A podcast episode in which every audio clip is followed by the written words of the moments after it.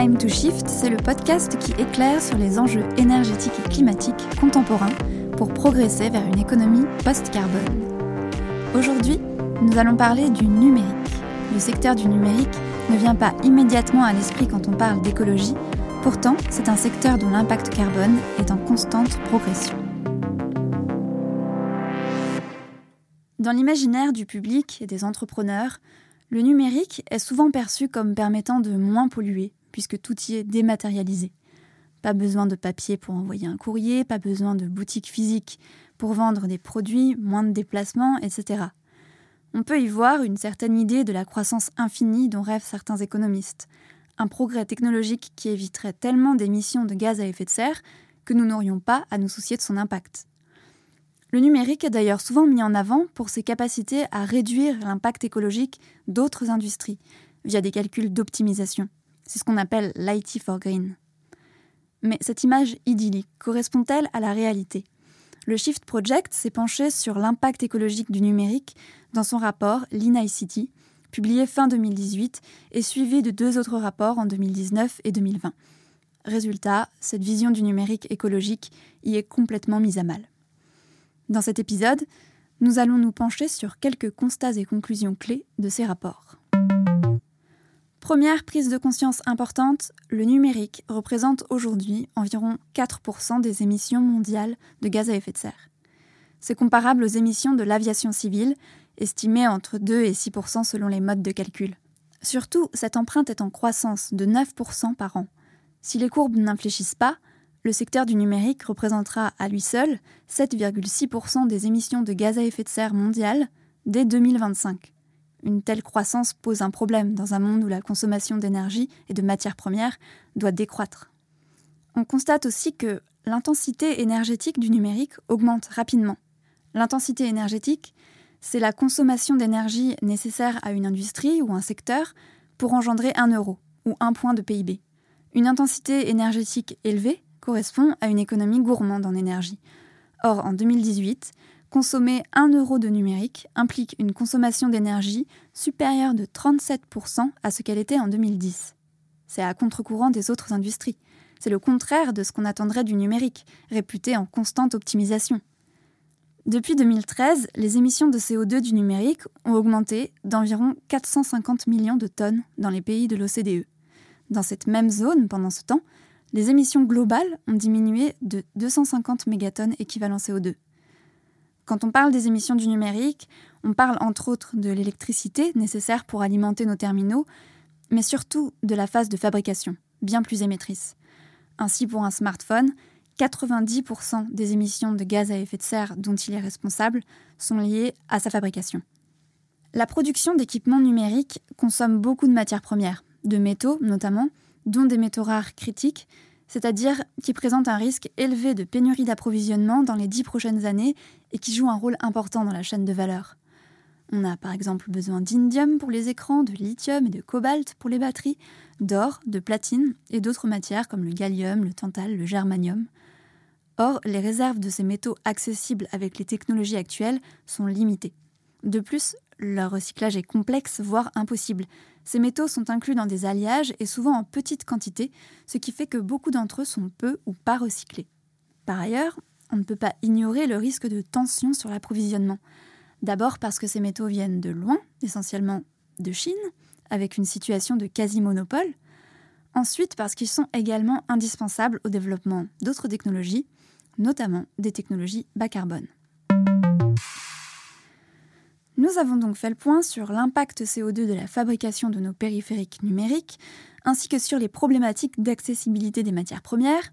Prenons maintenant en compte le boom du nombre de périphériques. Le nombre d'appareils numériques produits et utilisés dans le monde augmente très vite, plus 1,5 milliard de smartphones entre 2017 et 2020. Cette augmentation vient en partie de l'équipement progressif des pays en développement, mais aussi beaucoup des habitudes de renouvellement rapide dans les pays développés, en moyenne, on garde un smartphone moins de deux ans avant d'en acheter un nouveau. En plus, de nouveaux périphériques connectés apparaissent, comme des bracelets connectés, des enceintes, mais aussi des réfrigérateurs, cafetières, thermostats, ampoules ou gourdes. On s'attend à une multiplication par 5 de ces équipements dans les pays développés entre 2012 et 2022. Pour un foyer de 4 personnes, on passerait de 10 objets connectés à 50. Pour fabriquer tous ces appareils, il faut utiliser des métaux et émettre des gaz à effet de serre, utiliser l'électricité pour leur usage et gérer leur fin de vie. Or, ces appareils sont victimes de la même pression à l'obsolescence que les autres. Effets de mode, mise à jour de logiciels qui les font ramer, cassure de compatibilité, etc. En parallèle de l'augmentation du nombre de terminaux, smartphones, ordinateurs, montres connectées, etc., on assiste à une augmentation du volume de données échangées, 25% de trafic en plus par an sur les réseaux et 35% en plus dans les data centers. L'essentiel est attribuable aux plateformes des GAFAM et la majeure partie est constituée de vidéos. Même si les infrastructures, serveurs et réseaux sont bien optimisés, cette croissance est impressionnante. À noter, le shift a calculé qu'envoyer un email avec une pièce jointe d'un mégaoctet émet, en France, 3 centièmes de gramme d'équivalent CO2. Lire une vidéo de 10 minutes pour 100 mégaoctets en émet 3 grammes. On est loin de l'impact de la phase de fabrication des appareils, 61 kg d'équivalent CO2 pour un smartphone et 514 kg pour un ordinateur portable. On est aussi loin des enjeux connus sur l'alimentation ou les transports, du steak haché qui émet 4 kg équivalent CO2 et du trajet de 20 km en voiture qui en émet 6 kg. En fait, ces infrastructures serveurs et réseaux consomment à peu près la même chose qu'on les utilise ou non, à partir du moment où elles sont déployées et disponibles. L'impact écologique du numérique se situe pour l'essentiel au niveau de la fabrication de tous nos outils numériques du quotidien. Petit point sur les disparités. En moyenne, en 2018, un Américain possède 10 périphériques, là où un Indien en possède 1. L'Américain consomme 140 gigaoctets de données par an contre 2 gigaoctets pour l'Indien. La surconsommation de numérique est surtout le fait des pays développés. Pour autant, le taux d'équipement en smartphone est aujourd'hui de 80% dans les pays en développement. En revanche, les réseaux y sont encore faibles et beaucoup de ces téléphones ne peuvent pas utiliser Internet. On s'attend donc à une croissance forte du numérique dans ces pays dans les prochaines années. Il devrait y avoir plus de 2 milliards de nouveaux utilisateurs d'Internet mobile à horizon 2025 et une explosion du nombre de smartphones. Le numérique a donc un impact environnemental important et un énorme potentiel de croissance.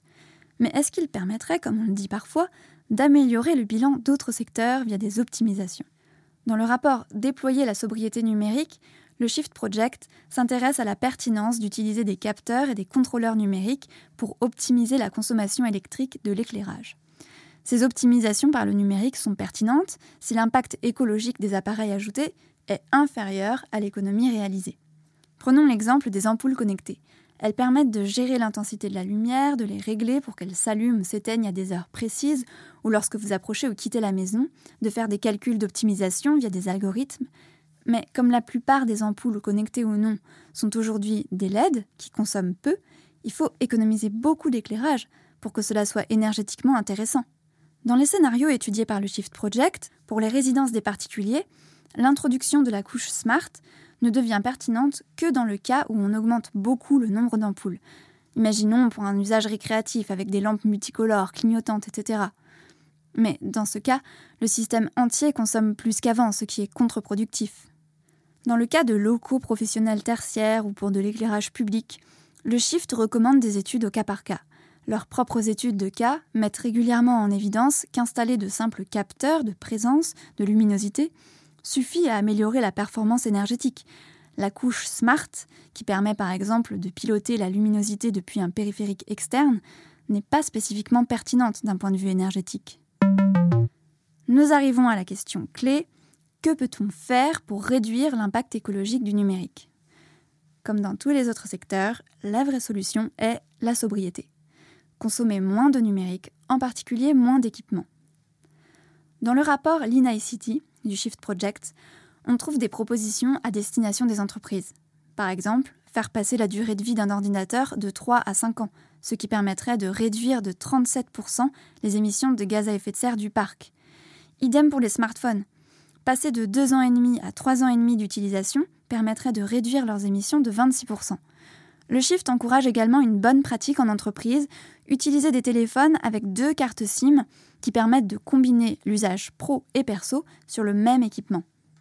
Dans tous les cas, mettre en place des mesures et des métriques comprises et prises en compte par tout le monde permet d'identifier les bons leviers d'action et de prendre de bonnes décisions. Par exemple, afficher l'impact environnemental des écrans peut inciter les publicitaires à en utiliser moins ou de plus petits. Le rapport Déployer la sobriété numérique va plus loin et propose aux entreprises des méthodes pour réduire l'impact environnemental des systèmes d'information avec une approche systémique et une comparaison avec une remise en forme d'une personne en surpoids. Objectif, traiter notre risque d'obésité numérique. Pour les particuliers que nous sommes, l'essentiel est aussi d'utiliser le moins possible d'appareils numériques et de les conserver le plus longtemps possible. Renouveler notre téléphone à chaque sortie de nouveaux modèles, par exemple, c'est une très mauvaise idée. Se restreindre sur les données transférées est utile pour éviter le déploiement de nouvelles infrastructures dont la production et la consommation auront forcément un impact.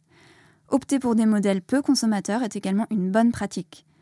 Pour cela, il n'y a pas de secret, petit écran, petite consommation. Tout cela nécessite de réfléchir à nos réels besoins quotidiens sur nos différents équipements. L'appareil le plus écologique est donc celui que nous avons déjà, et l'essentiel n'est pas tant de changer nos habitudes de consommation de données à la baisse que d'en limiter la hausse. Le Shift Project rappelle également que le numérique est inclus dans la société et dans nos vies à travers un système d'usage et d'habitude. La communication par image et vidéo plutôt qu'avec du texte est aujourd'hui largement répandu, par exemple. Il évoque aussi les designs addictifs destinés à capter l'attention, comme l'enchaînement automatique des vidéos sur les réseaux sociaux, et qui ne peuvent que tirer notre consommation de numérique vers le haut et donc augmenter son impact.